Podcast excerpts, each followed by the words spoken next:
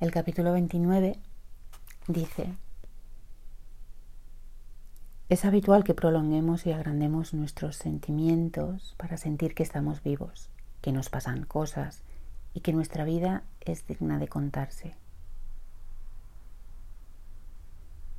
Por supuesto que la vida es siempre una interpelación y que todos somos tocados por ella. Pero ¿cuántas de nuestras reacciones son auténticas reacciones a la interpelación de la vida y cuántas, en cambio, son simples decisiones mentales que han tomado la interpelación como excusa, pero que la han dejado definitivamente muy atrás?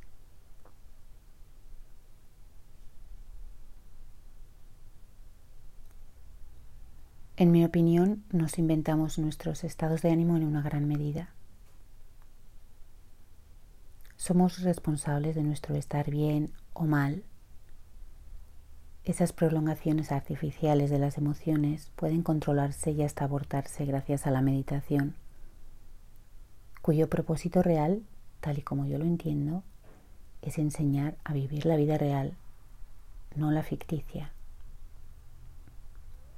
Las emociones no son más que la combinación de determinadas sensaciones corporales con determinados pensamientos. El estado anímico, una emoción más o menos prolongada.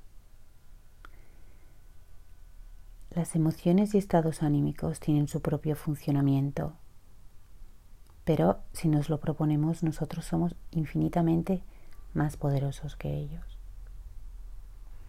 Podemos no secundar una emoción, Podemos hacer frente a un estado de ánimo.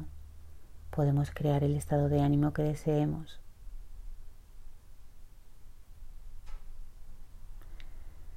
Podemos escoger qué papel representar en la función o incluso no representar ninguno y asistir a ella con espectadores.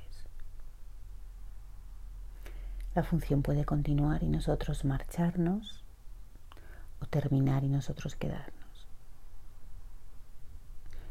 el potencial de nuestra soberanía es sobrecogedor.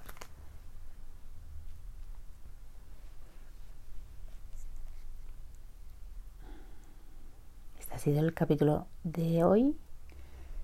Volvemos a encontrarnos en el siguiente. Hasta entonces, un abrazo.